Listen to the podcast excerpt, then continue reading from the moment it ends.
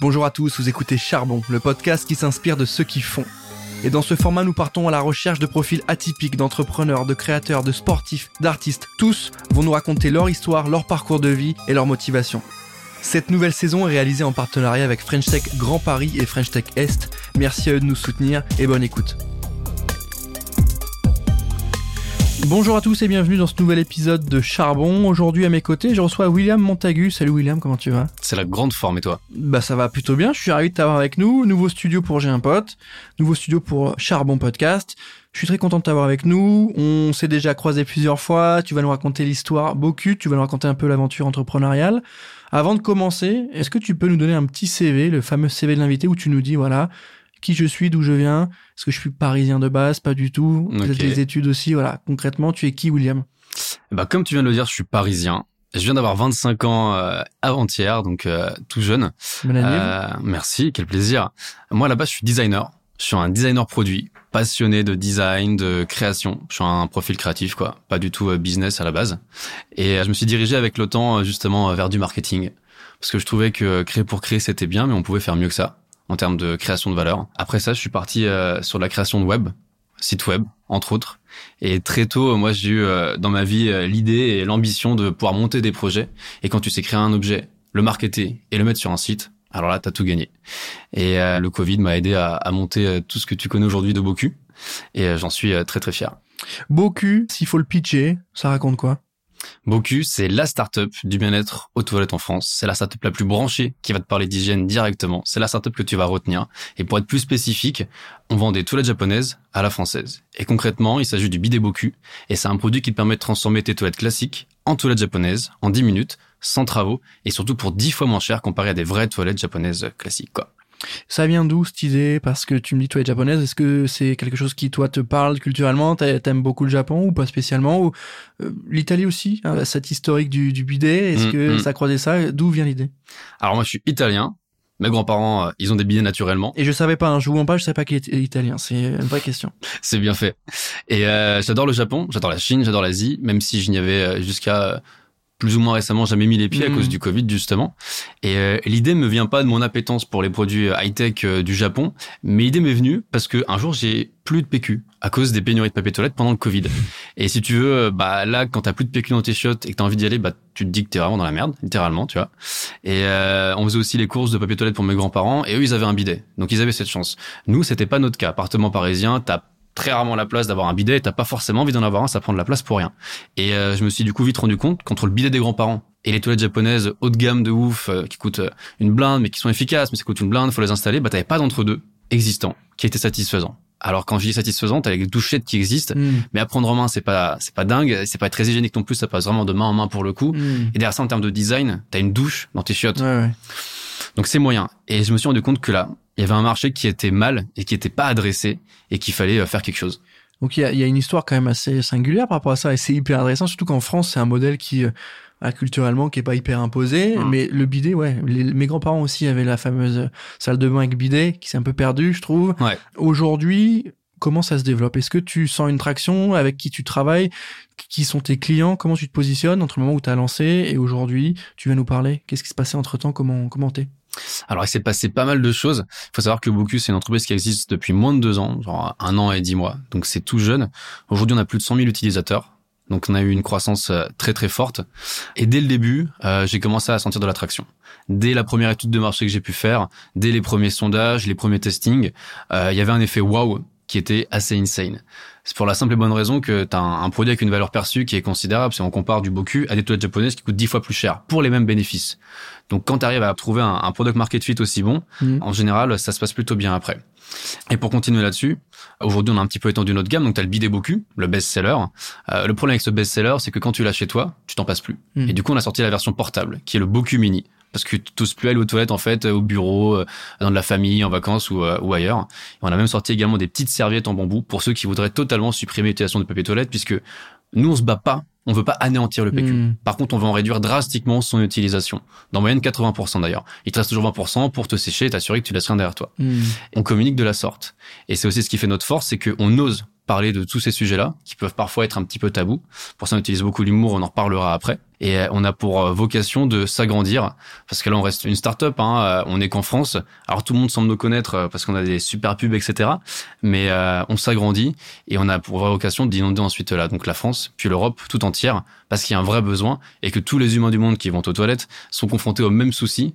Et ça, ça leur parle. Au-delà de ça, la mécanique de création et le déclic, comment ça s'est passé? Parce qu'au-delà d'aimer les belles choses euh, et du coup les belles créas, on voit le logo, etc. C'est, on sent que c'est travaillé aussi. C'est quoi le moment où tu te dis tiens, il faut que je lance ça, il faut que je lance un billet C'est ce que tu m'as raconté un peu l'historique, l'inspiration. Mais entre l'inspiration, la, culture que tu as et le moment où tu dis je vais faire des billets, hmm. il s'est passé quelque chose quand même. Surtout avec un parcours de créa. A priori, on te voyait plus en agence euh, de pub, non? Bah, on me voyait en studio de design surtout, tu vois. Bah, c'est, c'est moi en tant que designer, euh, si tu veux, quand on voit un problème, on imagine instantanément la solution euh, hardware, technique. Mm. C'est comme ça, mm. c'est un réflexe. Et euh, du coup, ça c'est déjà beaucoup. Alors moi, donc euh, dès que je me suis confronté à mon rouleau de PQ tout vide, est-ce que j'ai commencé à sourcer donc des typologies de toilettes japonaises en Asie. Et là, je me suis rendu compte qu'il y avait quelque chose à faire, quelque chose qui était encore une fois un marché qui était mal adressé. Mais maintenant, il s'agit de lancer l'entreprise avec euh, sur le marché français et ce genre-là de produits. Parce qu'entre ne plus avoir de PQ, ce qui nous est tous arrivé, hmm. on n'a pas tous lancé une boîte. Non, mais je veux dire, moi j'ai eu le Covid qui m'a donné aussi du temps pour faire mes armes, hmm, hmm. parce que moi je suis sorti d'études avec tout ce savoir-faire et le Covid est tombé, genre deux mois après. Donc là, t'as qu'une chose euh, à faire, c'est bah bosser, c'est tester des choses. Et j'avais eu le droit au chômage pendant toutes ces périodes-là, donc euh, c'est parfait. Ça, a financé en partie beaucoup d'ailleurs, et ça m'a permis d'avancer de la sorte. Et euh, très vite, bon bah quand on a une idée, on en parle autour de soi. Et je pense que j'aurais pas eu de bon retour, je me serais même pas dirigé vers un lancement d'entreprise parce que ça fait pas tout à fait sens. Mmh. Maintenant, ce qui m'a poussé à le faire, c'est aussi que ma prise de risque elle est minime. Si tu veux, Covid, tu vis mmh. chez tes parents, t'as le chômage, qu'est-ce que t'as à perdre? Des heures que tu perds déjà chez toi parce que tu peux pas bouger, tu peux rien faire, t'as pas de boulot, donc je me suis dit ok, c'est le moment de saisir ma chance, de saisir l'opportunité de tenter quelque chose et d'avoir aucun regret. Et donc euh, c'est pour ça que j'ai monté beaucoup, parce que aussi c'est une boîte qui me fait absolument vibrer. Et euh, je sais pas si ta question euh, tendait vers pourquoi est-ce que beaucoup de la sorte avec de l'humour et tout ça. Je sais pas si tu voulais un petit peu parler de ça maintenant. Ça peut, ça peut être effectivement le bout de la question sur l'angle, donc la mécanique de, création. Hmm. Tu viens de répondre, mais aussi pourquoi cette ce positionnement là aussi, sachant qu'on peut peut-être peut-être dans un premier temps se dire c'est plus un élément luxe, tu vois, un peu un peu haut de gamme, un peu premium, hmm. Hmm. qui est très ciblé. Au final, tu joues sur totalement autre chose. Pourquoi ce choix au final? Bah, On joue sur l'accessibilité. Notre but, c'est de rendre le meilleur de l'hygiène le plus accessible possible à tous les Français possibles et au-delà. Donc la première chose à faire quand tu montes une boîte, si tu fais pas les choses trop n'importe comment, c'est de faire une étude de marché. Et l'étude de marché te donne plein plein plein d'infos. Ah, j'ai très très vite rencontré un mur. Et le mur, c'était le mur de la gênance. Puisque quand tu parles d'hygiène intime avec des gens que tu connais pas forcément, bah en fait les gens ils sont pas à l'aise hmm. de parler de ça. Et donc là je me suis heurté à un vrai mur, je me suis dit mince, euh, pourtant, quand je monte le produit à quelqu'un, il dit écoute, c'est génial, mmh. effectivement, ça peut être cool. Mais quand je pose des questions pour avoir des infos, ça fonctionne pas. Et je me dis ok, mais pour le peu d'infos que j'avais, c'était top. Je me suis dit donc ce qui me manque, c'est réussir à engager la discussion et à engager le dialogue. Et c'est là où l'humour rentre en jeu. Avec l'humour, on écarte la gênance. Et là, on peut entamer un dialogue avec des personnes, avec des humains qui vont t'écouter et qui vont te répondre. Et c'est à ça que nous sert l'humour. Et c'est pour ça que Boku s'appelle Boku et s'appelle pas VC japonais, mmh. expert, etc. Tu vois. Et euh, donc dès lors, je me suis rendu compte que personne voulait répondre à mes sondages parce que tout le monde était gêné de parler de caca.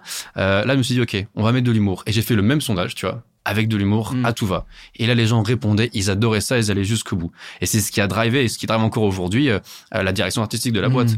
C'est on fait de l'humour, pour parler de sujets intimes, parce que les Français sont coincés du cul, littéralement, et parce que ça nous permet aussi d'être une marque euh, top of mind dans le sens où chaque touchpoint qu'on va avoir mm. avec un potentiel client, il va être incroyable. Mm. Que ce soit voilà sur le logo, sur le site, dans les ads, dans le copywriting, chaque touchpoint est euh, hilarant et c'est ce qui fait qu'on nous retient plus que n'importe quelle autre marque. Ça, le fait qu'il y ait aujourd'hui aucune boîte française de WC japonais qui soit sexy, désirable mm. et connue. Ouais, donc l'humour qui se sert à désamorcer concrètement ce moment un peu de gêne ou euh, on parle d'un truc un peu perso. Ouais, mais en même temps, bah t'as un besoin, donc faut, faut que mon produit. Exactement. En fait, l'humour, ça me permet de dédramatiser, d'éduquer et de décomplexer. Mm. les utilisateurs autour de l'usage de produits lavants aux toilettes. Et c'est un, un, angle et c'est un positionnement de com. Hein, euh, Un autre positionnement que vous avez et qui aujourd'hui tu en témoignes, c'est l'incarnation. Tu incarnes beaucoup la boîte, tu prends beaucoup la parole et, et, je pense que ça fait partie aussi de la strate de montrer l'humain qui a derrière ce qui se passe. Mm. Récemment, tu es passé sur Quotidien, euh, la fameuse émission de Yann Barthès qu'on ne présente plus. Tu peux nous parler un peu de l'expérience? Ça s'est passé comment? J'imagine que là, tu es beaucoup plus chill, j'imagine, à notre micro, parce qu'il n'y a pas de public. Hein. Euh, ça s'est passé comment? C'était très impressionnant. Quand une émission de télé euh, aussi grosse te contacte En plus sur Insta, ils m'ont envoyé un DM donc euh, hors du temps, tu vois. De base, j'y croyais vraiment vraiment pas. Tu te dis waouh, faire un projet depuis sa chambre sur internet, c'est beau. Mais quand un média télévisé français, la télé française, qui a une très très forte puissance qu'aujourd'hui on sous-estime largement, te contacte, ça te fait quelque chose. Émotionnellement, humainement, ça te fait quelque chose. Et donc j'étais euh, absolument, enfin enthousiaste à l'idée de participer à une telle émission. Très très stressé aussi. Je vais pas te mentir que j'ai eu trois semaines de bon cacamou, quoi. Et de là, euh, tout s'enchaîne très vite. Euh, le, quotidien, c'est une très belle émission. C'est t'as 4-5 minutes pour passer, donc t'es invité. Hein, c'est mmh. tu payes pas pour passer. Enfin, dans ce cadre-là en l'occurrence, donc on t'invite. Tu parles de ton entreprise, tu parles de ta boîte tout se passe en, en une demi-seconde dans ta tête et c'est absolument génial. T'as bon, t'as 15 caméras qui sont braquées sur mm. toi et derrière ça, les, les retombées sont plutôt insane aussi. Encore une fois, on sous-estime largement le fait de passer à la télé.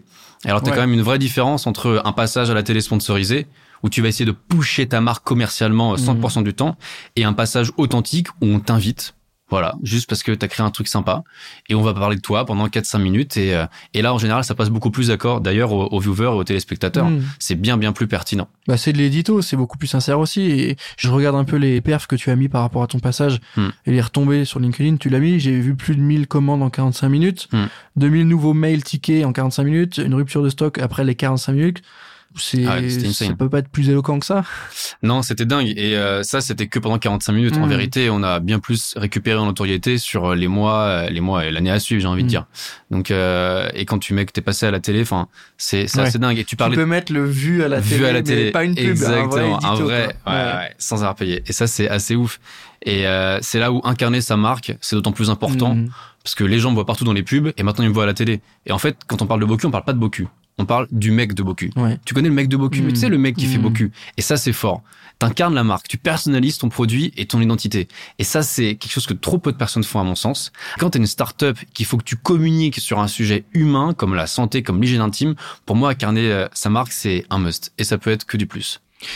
Quel conseil tu peux donner à ceux qui sont dans cette posture-là, de CEO ou de fondateur de leur boîte, qui doivent incarner leur projet? Parce que j'ai l'impression que c'est tu me dis si je me trompe, mais que c'est quand même assez inné, en tout cas que tu es assez à l'aise, donc peut-être que tu fais un gros boulot, du coup, qui se voit pas parce que tu es à l'aise à l'oral, mais euh, est-ce que tu as un conseil à donner à ceux qui, effectivement, ont leur boîte et qui n'ont pas encore passé le pas, qui ont conscience que le personal branding et l'incarnation de ces projets peut être un vrai levier market d'acquisition et de noto, mais qui soit n'osent pas, soit ne savent pas, qu'est-ce que tu leur dirais de faire?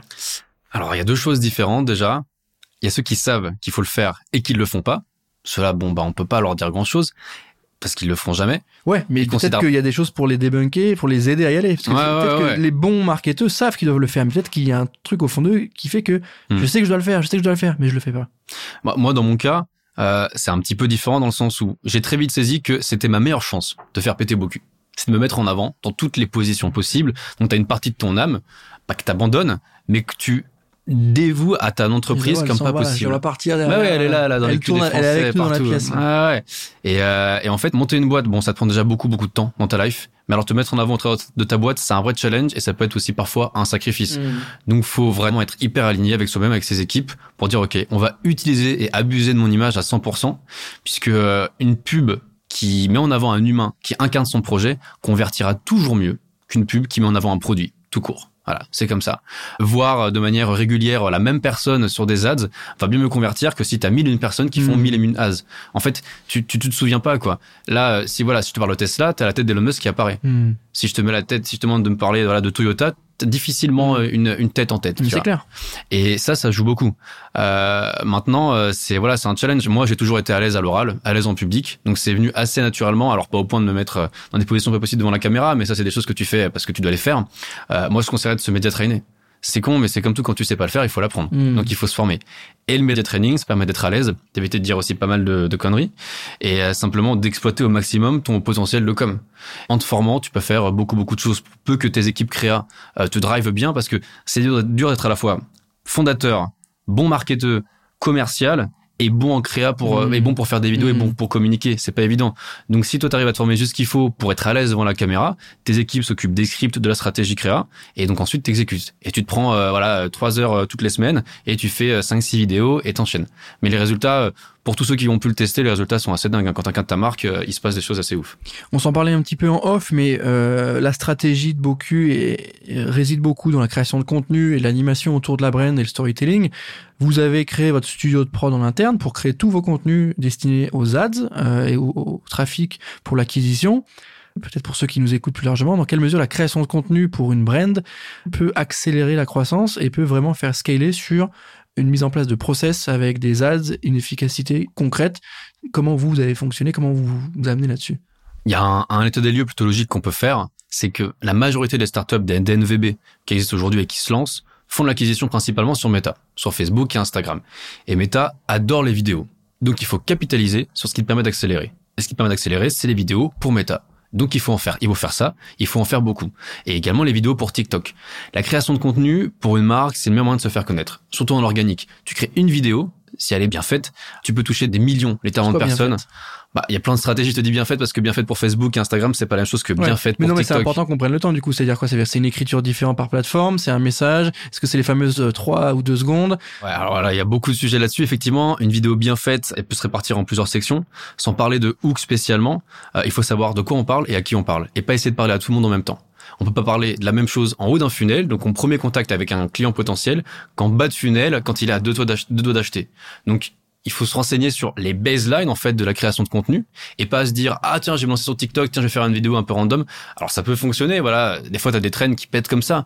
Mais de manière générale si tu mets pas un process derrière ta création de contenu tu crées du contenu dans le vent. Et c'est ça fonctionne pas et t'es pas rentable et ça sert à rien. Et tu te dis oui mais je comprends pas, je me suis mis sur TikTok mais ça fonctionne pas. Mais oui mais si t'as pas de strat derrière ça fonctionnera jamais. Donc euh, il faut encore une fois se former. Moi je suis partisan de il faut dépenser de l'argent à un certain moment si tu veux te former si tu veux que ta boîte devienne quelque chose d'assez exceptionnel. Et donc pour nous la création de contenu tout comme pour beaucoup de startups c'est existentiel. C'est là où les clients vont commencer à te connaître.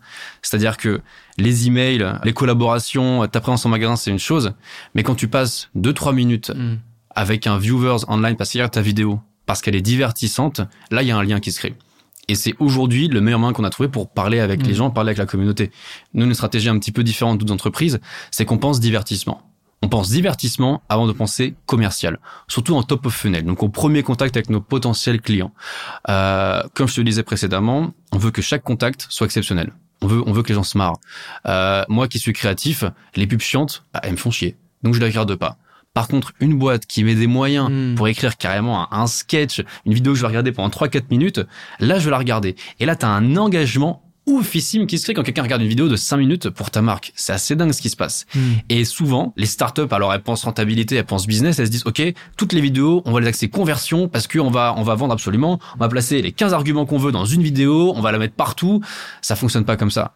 Et euh, c'est tout comme pour la télé. Voilà, si Hmm. c'est trop poussé euh, commercial, ça ne fonctionne pas. Bah, conversion sur quoi? Convertir qui? Parce que si tu, si tu cherches à convertir des mecs alors qu'ils savent pas que tu existes, tu peux leur tendre le Ah, formulaire là. pour signer, Ah, pour payer, et ils savent pas ce qu'ils vont acheter. Donc, euh, Ah, ouais, c'est ça de vendre une carotte si tu sais pas ce que tu vas manger derrière. Enfin, c'est, il faut, souvent on veut vendre directement, voilà, des Mm. bénéfices, des fonctions, mais il faut vendre une aventure. Et c'est là où incarner sa marque joue également, c'est que, tout comme Respire, par exemple, c'est, on vend du Respire, on vend du beau cul, mais on vend une aventure entrepreneuriale.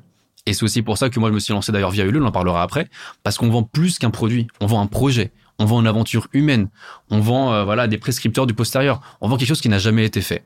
Et euh, alors encore une fois, ça dépend du produit et des boîtes, mais pour nous la vidéo c'est existentiel. Hmm. Non mais c'est intéressant de se dire et on, on avait déjà discuté avec des gens de chez euh, Swile mais plutôt en B2B même s'ils font un peu de B2B2C aussi sur le côté en fait euh, raconte l'histoire et pas uniquement ton produit parce qu'au final ton produit bah oui c'est un bidet oui ton produit c'est une carte de ticket resto ou ton produit c'est un porte-clés Hmm. c'est clair qu'il répond à un besoin concret mais comme tu l'expliques très bien euh, raconte ton histoire pour transformer ton produit plutôt et ton entreprise en marque Hmm. qui propose quelque chose et j'aime bien ton idée d'aventurier euh, euh, Ah ouais. du bidet, euh, c'est ça aussi. Et je pense que c'est ça qu'il faut créer et c'est ça que les gens attendent et ils vont, ils vont euh, adhérer à ça. Mm. Beaucoup plus que, comme tu le disais, ton discours commercial de vente.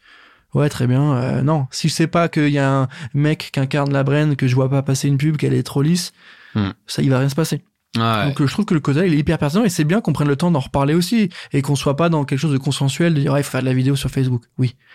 Euh, très bien, ça ça fait depuis 2010 qu'on le sait. Ouais. Maintenant, effectivement, comme tu l'as bien expliqué, où est-ce qu'on va? Le process, l'écriture et l'incarnation. Ah, totalement. Tu m'as parlé n'est là, d'Ulule, Hmm. tu peux rebondir là-dessus. ouais. L'aventure Ulule, comment ça s'est passé? C'était insane. C'était dingue. C'est-à-dire que il faut savoir que j'ai bossé pendant un, bout de temps euh, tout seul. Neuf mois. Euh, neuf mois pour euh, monter beaucoup habile pour monter beaucoup dans ma chambre. Et alors Ulule, pas au même titre que du Kickstarter ou autre, c'est vraiment une une plateforme qui fédère des potentiels clients et des acheteurs comme aucune autre ne sait le faire. Hmm. Et les clients qui achètent ta marque, son produit sur Ulule, ils se battent pour toi corps et âme pendant des années. Et ça, c'est assez dingue. Et moi, ça m'a permis de risquer le business très tôt. Parce que concrètement, j'ai mis toute ma thune dans un prototype. Le reste, c'est moi qui ai tout exécuté. Donc, euh, du site, euh, au créa, au marketing, au copywriting. Ça m'a permis de lancer beaucoup euh, à moindre coût.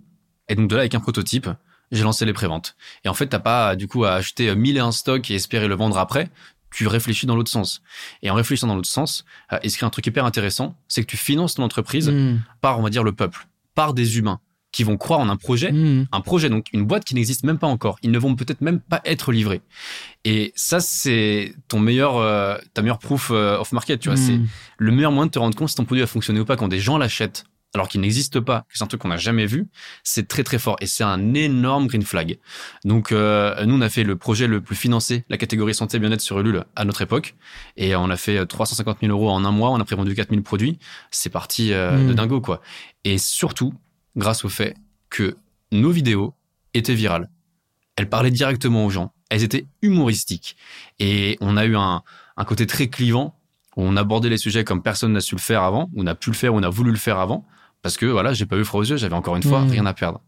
Et, euh, et ensuite, quand tu es numéro un du LUL dans ta catégorie, ça te permet derrière, en termes de crédibilité aussi, de faire pas mal de choses. Là, t'as les médias qui viennent à toi, et là, les clients se disent, OK, donc c'est un produit financé par des gens comme moi, euh, ok, j'ai confiance. Et je vais reparler un petit peu de l'aventure entrepreneuriale. Les gens qui achètent sur Ulule, ils achètent pas un produit, ils achètent une aventure. Mm. Ils achètent un jeune de 21 à 22 ans qui monte une boîte depuis chez lui, qui fait une vidéo dans un appart, qui a un produit, un t-shirt et qui est juste hyper heureux d'être content de monter son projet et de le montrer à la terre entière. Tu vois? Et c'est ça ce que les gens achètent. Ils se disent OK, je contribue à monter une boîte, à aider un jeune qui sort d'études à un designer pour monter son entreprise. Et ça, c'est hyper fort. Et finalement, le produit qu'il le reçoive ou non, c'est pas ça ce qui hmm. s'achète. Pour revenir un peu sur le marketing, quand on achète un produit ou quand on est happé par une publicité, c'est parce que le produit ou la pub nous parle profondément fait remonter une frustration ou une envie en nous très profonde, soit d'entreprendre, soit de plaire à quelqu'un, soit de X ou Y. Et en fait, Ulule, si tu veux, ça parle à tous les gens qui ont peut-être voulu monter une entreprise et qui n'ont mm-hmm. jamais réussi à le faire. Ou à tous ceux qui ont eu un fils et qui mm. ont, l'ont déjà aidé pendant leurs ses études et qui veulent aider un veulent jeune, continuer à accompagner. C'est ça, mm. exactement. Tu vois, tu as une sorte de, de côté un peu parental, un peu coach, un peu mentor, euh, qui est très très fort sur Ulule. Tu aussi l'image que tu te renvoies à toi-même aussi, qui est peut-être un peu plus égocentrique, mais te dire, euh, voilà, j'ai participé, moi je suis peut-être pas investisseur, je suis pas mm. business angel, mais je file de trois billets à chaque fois que je vois un projet cool et je me sens bien. Exactement. Et c'est à contre-courant de la sur et grosse consommation qu'on peut avoir aujourd'hui. Et, euh, et ça, c'est assez dingue. Et même pour moi, enfin, un acheteur sur Ulule, quand j'en croise un dans la rue aujourd'hui, mm. mais j'en suis ému mm. parce que c'est des mecs qui ont cru en moi avant tout le monde. C'est des mecs qui ont cru en moi avant tous mes potes, avant tout mon entourage, quoi. Tu vois, donc c'est c'est assez dingue. Aujourd'hui, l'aventure entrepreneuriale de Boku, elle est belle, euh, elle est hyper euh, stimulante dans ce que tu nous racontes. On sent beaucoup de passion. Est-ce que tu peux nous dire le côté le plus dark, le, ce que tu aimes le moins faire aujourd'hui dans ton job, dans tes hmm. jobs? Parce que comme tu as dit, il y a la vidéo, il y a l'incarnation, il y a la strat, il y a le commercial. Ouais. Donc ce qui te plaît le moins et d'un autre côté, ce qui te plaît le plus, euh, sur l'aspect le, l'aspect qui te fait le plus kiffer? Hmm.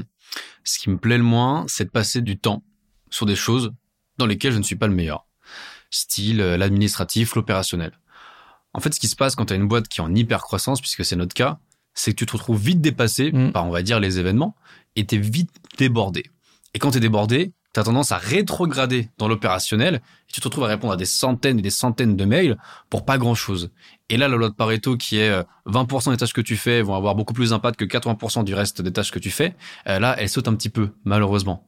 Donc moi, ce que j'ai moins dans ma boîte, c'est quand euh, on est hyper surchargé et que je dois faire des choses dans lesquelles ma valeur n'est pas. Et que n'importe qui pourrait faire. Bon, ma valeur, elle est pas là-dedans. Et ma valeur, elle est sur ce que j'adore faire la création de contenu, le marketing, la vision. C'est ça ce que j'aime profondément, tu vois. C'est monter ma boîte, c'est voir de la mm. croissance, de la stratégie, c'est c'est me dire que on fait la différence et de faire tout pour le faire. Et c'est moi être dans l'opérationnel. Alors après, en tant que fondateur, t'as bon, t'as des soucis que tu dois forcément gérer toi-même et que personne d'autre va gérer. Donc euh, tu dois absolument t'en occuper. Mais c'est partie des sides un petit peu moins cool. Et beaucoup de personnes me disent ah, putain, euh, ça doit être chiant de répondre à autant d'emails, de clients, de SAV, ce genre de choses. Alors aujourd'hui, le SAV, c'est plus moi qui m'en occupe Mais il faut savoir que comme j'ai monté beaucoup tout seul, le SAV m'en suis occupé pendant un bon bout de temps. Mmh, donc tu sais très bien comment ça marche. Et pendant et après la campagne nulle, je, je passais genre littéralement 5-6 heures par jour à répondre à des emails, à des commentaires sur Facebook et Instagram et à des DM. Et ça, j'invite vraiment à tous les fondateurs à le faire, puisque quand tu fais ça, tu comprends toute ta boîte. Tu comprends tous tes clients, leurs peurs, leurs craintes, leurs envies et ça te permet de réorienter tout ton business Mm. ou pas, tu vois. Mais en faisant ça, tu comprends tout à 100%. Tout comme quand euh, tu fais toi-même ton site, toi-même tes images sur Photoshop, euh, que tu fais toi-même la logistique. En fait, après, quand tu recrutes un logisticien, un graphiste ou un média buyer, tu sais déjà faire un peu leur corps de métier. T'es bon partout, mais expert nulle part. Et ça te permet de bien driver ton entreprise, tu vois. Et moi, ce que j'aime, c'est fédérer mes équipes, leur transmettre mon rêve et mon ambition pour qu'on travaille tous ensemble. Ça, c'est un truc qui me passionne. Et l'équipe Boku, elle se compose comment là aujourd'hui? Euh, C'est combien de personnes et quel type de profil surtout? Alors aujourd'hui, on a une vingtaine de collaborateurs. Euh, moi, je m'occupe euh, encore beaucoup du côté product parce que je suis designer et c'est ma passion. Côté euh, voilà, euh, pas animation de la communauté, mais création de contenu, Mhm. donc stratégie créative, on va dire, pour les vidéos. T'as tout le côté branding, communication, euh, dont aussi euh, j'adore m'occuper.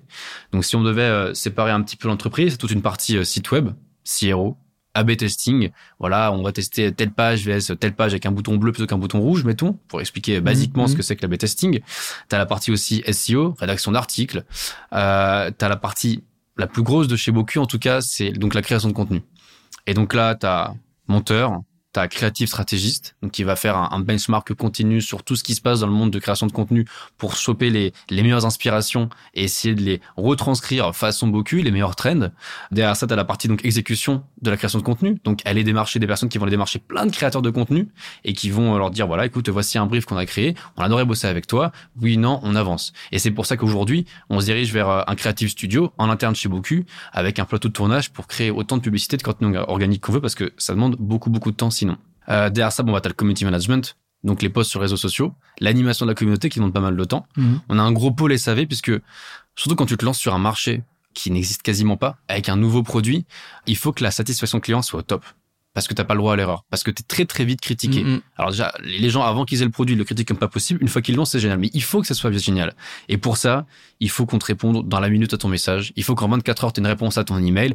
Et il faut que ce soit un 5 sur 5 sur Google, tu vois. Il faut être au top. Et du coup, le SAV pour nous, c'est un vrai sujet. Le customer success, c'est un vrai sujet. Et on fait tout pour que ça se passe bien. Et puis bon, t'as le media buying et t'as d'autres pôles que j'oublie sans doute au-delà de la, de la compta, de la finance. Ouais, si j'allais dire, on pense, au- on pense à la compta, à ceux qui sont dans le chantier de, Ouais, ouais, ouais, non, des non. devis et des, et des factures, mais c'est intéressant d'avoir aussi le, le behind the scene un peu et effectivement la stratégie que vous avez qui est quand même très très portée vers le content et c'est hyper intéressant. Le moment ou peut-être la personne qui t'a le plus impacté ou le plus marqué, c'est toujours intéressant pour nous de voir un peu les inspirations ou les rencontres un peu importantes. Est-ce qu'il y a quelqu'un, Mm. peut-être sans vexer les autres, que tu ne seras pas, mais est-ce qu'il y a un- une rencontre euh, qui t'a un peu euh, Ouais. boosté ou qui à l'inverse t'a dégoûté d'un marché ou d'un truc Est-ce qu'il y a une rencontre forte? Ouais, ouais, j'ai une rencontre forte. Euh, il faut savoir déjà que chez Boku, donc les personnes qui travaillent avec nous depuis le début ne sont jamais parties. Donc ça, c'est assez ouf parce que l'ambiance est super et tout le monde fait du bon boulot et Mhm. on bosse aujourd'hui avec les meilleurs. Moi, la, la rencontre qui m'a le plus impacté et qui fait de Boku aujourd'hui ce qu'il est, c'est mon associé, c'est mon co-dirigeant Gérard. À un an de moins que moi, donc il a 24 ans. Et on a un peu le yin et le yang, tu vois. C'est-à-dire que moi, je suis très créatif. J'ai des idées, mais partout. J'ai beaucoup d'ambition, j'ai une vision et je pars un peu dans tous les sens. Et fort heureusement, comme je suis formé en marketing, j'ai ce côté un petit peu terre à terre qu'il faut Mm. qu'on, qu'il faut Mm. avoir quand tu montes une boîte. Mais lui, il va apporter ce côté rentabilité, ce côté je drive tout le monde par des KPIs, ce côté finance que moi je vais moins avoir. Et donc lui, il éteint, enfin, je lui dis écoute, j'ai telle idée, il me dit oui, c'est rentable? Moi je fais Hmm, il fait bon bah William, faut réfléchir. Et en fait, Hmm. moi je le je le challenge sur euh, des idées très créatives que j'ai et lui il me challenge sur euh, des chiffres qu'il a.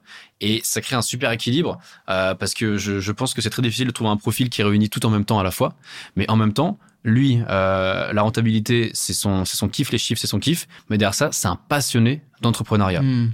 Il adore aussi les beaux objets. Donc, il a cette vibe un petit peu créative de wannabe designer qu'on retrouve trop rarement et qui permet d'entendre et de comprendre aussi ça. mes arguments dans les discussions. Et ce qui fait qu'on a des réunions où le brainstorming est top puisque on a le beurre et l'argent du beurre. On a le créa et le commercial. On a le RAF et on a le directeur artistique, tu vois. Et donc, le mélange des deux fait que ça matche bien. Oui, donc le langage, il est euh, commun sur les sujets. euh, Ouais. Et c'est important aussi de pouvoir se dire, ok, c'est peut-être pas rentable, mais faudrait qu'on l'essaye parce que ça, Ouais. peut- ça peut peut-être répondre à un autre objectif que celui de la vente directe. mais peut-être un peu de présence à l'esprit, un peu de noto pour une prochaine activation qui arrive dans quelques mois.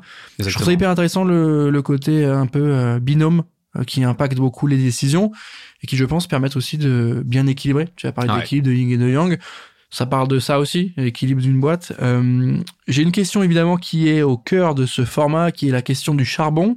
Hmm. Il faut que tu me donnes ta définition de aller au charbon, d'aller charbonner. Aller au charbon. J'aime bien ce, mot-là, charbon. Ça me fait penser aux mines. Et pour moi, euh, charbonner, c'est quand tu bosses des mois dans une mine, dans le noir, et personne te voit. Et tu ressors avec un diamant. Et en fait, charbonner, c'est ça. C'est bosser beaucoup, sans que personne le voit, pour ressortir avec un résultat incroyable ou peut-être rien ressortir du tout. Et quand tu sors de ta mine, t'as un diamant et tout le monde te dit ah génial t'as trouvé un diamant, cool, euh, facile, trop bien. Alors que non, ils savent pas que t'as passé des mois dans la mine. Et pour moi c'est ça charbonner, c'est travailler longtemps et durement sans attendre quoi que ce soit des autres et peut-être ne rien avoir. Mais c'est surtout et avant tout tenter sa chance. Charbonner pour moi c'est ça. Je euh, tente ma chance avec une, euh, une question par rapport à la solitude de l'entrepreneur. Je sais que tout le monde n'arrive pas forcément à se livrer là-dessus. Donc c'est pour ça mm. que souvent on me répond, mais on me répond pas forcément de manière très sincère. Est-ce que c'est quelque chose que tu ressens ou est-ce que euh, cette solitude, elle est un peu passée et les entrepreneurs sont paradoxalement de plus en plus connectés? J'ai vu que tu avais intégré un club aussi. Mm. Donc est-ce que cette solitude d'entrepreneur, elle est toujours réelle? Est-ce qu'elle l'est un peu moins? Est-ce que tu l'as vécu? Est-ce que tu la vis? Est-ce que ça évolue? Comment tu, tu te positionnes? Je pense que à peu près tous les entrepreneurs ressentent un certain type de solitude. Alors la solitude, elle n'est pas forcément sociale, elle est par rapport aux enjeux que tu rencontres, que tu ne peux traiter que toi-même personnellement. Mm. Des problèmes que tu peux avoir dans ta boîte, desquels dont tu peux pas parler à, plein d'autres personnes. Euh, moi, la solitude, je l'ai bah, beaucoup vécu pendant le Covid aussi, malgré moi. Mm. Et donc quand tu bosses euh, neuf mois euh, tout seul chez toi, bon bah il y a des choses qui sont un petit peu compliquées par rapport à la solitude sociale, naturellement. Moi, typiquement, pour en parler un petit peu, pour rester aussi bien focus dans ma solitude, puisque quand t'es seul, bon bah t'as qu'une envie, c'est de voir d'autres personnes et discuter. Euh, pour bosser, j'avais carrément un chronomètre que je mettais toute la journée pour savoir à la fin de journée exactement combien d'heures j'avais bossé pour savoir si j'étais efficace. Ça permet de pallier un petit peu à la déconcentration que tu mmh. peux avoir quand tu es seul chez toi quand tu bosses. Et pour continuer à parler de solitude, euh, quand tu montes une boîte et que tu as 22 ans, 21 ans, euh, que tu viens de finir tes études, moi j'ai fait que 3 ans d'études après le bac, tu vois, et que tes potes ils pensent qu'à une chose, bah, c'est continuer leurs études, boire des coups et faire la fête, il y a un certain décalage qui se crée. Mmh ce décalage, bon, euh, quand tu es en soirée, quand tu vis des moments sociaux, bon, il est moins présent.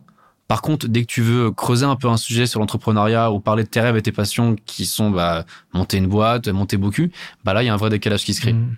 Et c'est très difficile d'entamer le dialogue et d'avoir des réponses cohérentes euh, quand tu parles à, à, tes amis. Alors, le problème quand tu sors d'études, c'est que tu as surtout des amis et très peu de connexions de relations professionnelles. Et donc là, il faut s'en créer. Et tu me parlais du club, tu vois. Euh, donc moi, je suis effectivement dans un club qui s'appelle le Digital Native Club. Et euh, je m'y suis inscrit grâce à, à Jean de Casmi euh, que je salue. Et en fait, c'est génial puisque c'est un club dans lequel il y a quasi exclusivement que des fondateurs, que des CEO. Et pour la plupart, très très jeunes. Et j'ai mis un pied dedans, je me suis dit, waouh, en fait, il y a plein de gens comme moi, il y a plein de gens passionnés, mmh, mmh. et on peut parler entre nous sans avoir le sentiment de pas du tout se comprendre. Et ce qui est très très cool quand tu participes à ce genre d'événements qui euh, prennent place euh, une fois par mois avec le DNC, euh, c'est qu'en fait c'est une véritable safe place pour échanger sur tes problèmes personnels dus à ton profil entrepreneurial. Et c'est un bon moyen de partager tes erreurs et tes réussites. Et ça va dans les deux sens. C'est-à-dire que moi, ce club, je pense qu'il m'a fait gagner mais, des années mm. et surtout des dizaines de milliers d'euros. Il m'a évité de perdre plutôt des dizaines de milliers d'euros parce que on échange les bons plans, on partage nos erreurs, on apprend des autres mmh. et les autres apprennent de toi-même.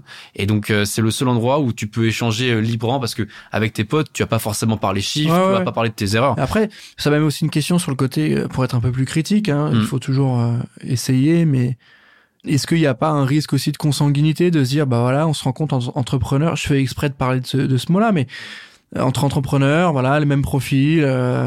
est-ce qu'il n'y a pas un risque aussi de se, se de pas réussir à se projeter ou d'être trop dans une certaine vision. Tu vois, le LinkedIn Game, et aujourd'hui, il est, je sais pas qu'il est infernal, mais il est quand même très très précis et incarné par certaines personnes, tu vois. Et voilà, c'est 10-15 personnes qu'on retrouve souvent qui, mm.